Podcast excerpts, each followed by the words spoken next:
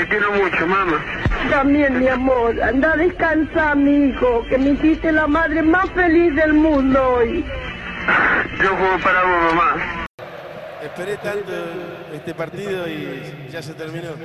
Ojalá que no se termine nunca este, este amor que, que siento por el fútbol y, y que no termine nunca esta fiesta, que no termine nunca el amor que me tienen.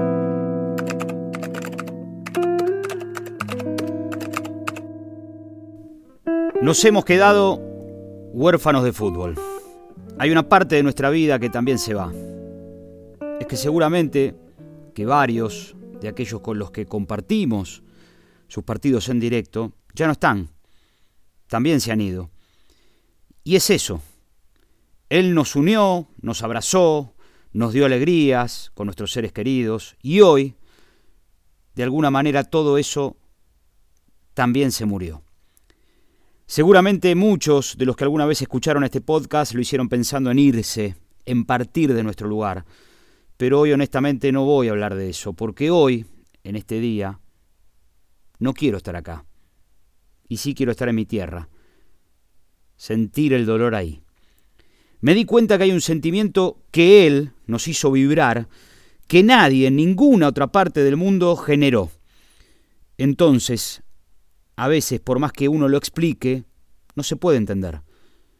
Por eso es que acá en España, en donde lo valoraron, en donde probó la droga por primera vez, y prácticamente también lo echaron, en donde lo volvieron a cobijar y lo admiraron, no se logra interpretar del todo su significado, su representación.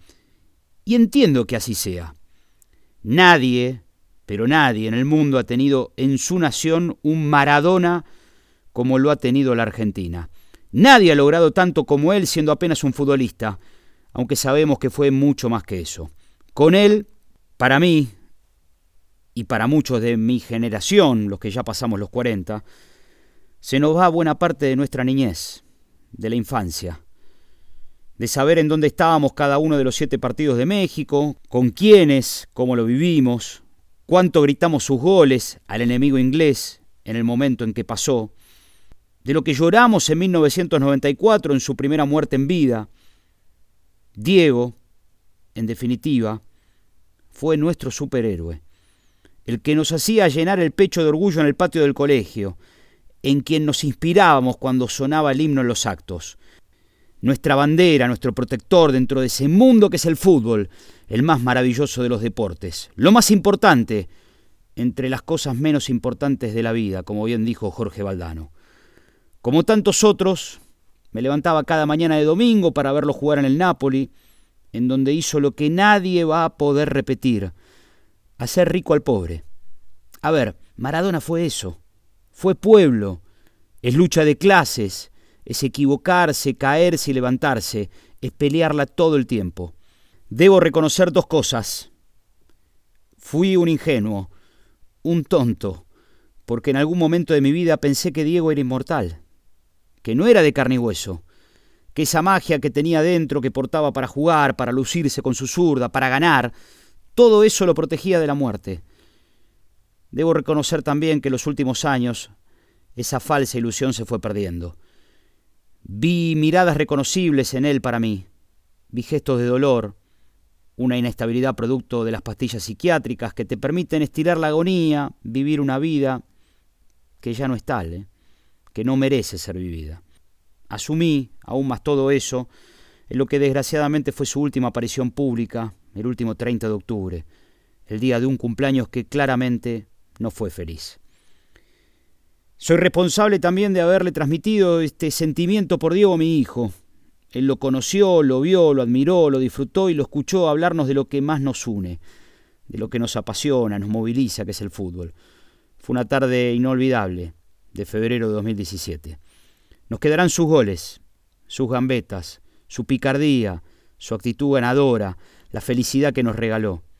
Y tu imagen, Diego, tu imagen con la copa en tus manos en alto. Una parte de nuestras vidas ha muerto, pero Él seguirá vivo, siempre, eternamente.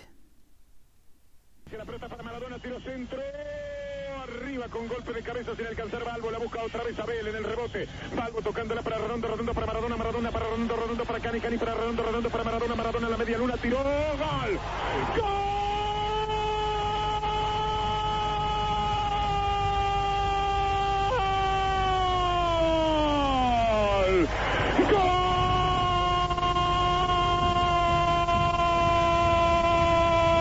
Argentino Diego Armando Maradona. Un maravilloso remate al ángulo superior derecho como fin de una jugada fantástica del equipo argentino, una sucesión de toques. No se sabía dónde estaba la pelota, parecía en un flipper, pero toda la maquinita parecía azul. Finalmente Diego Armando Maradona, sin que nadie lo esperara, sacó un remate soberbio al ángulo superior derecho. Aquí los argentinos cerca de la cabina de Radio Continental se miran con asombro y se dicen, pero lo que fue eso, pero vos te das cuenta, está vivo, Gardel está vivo.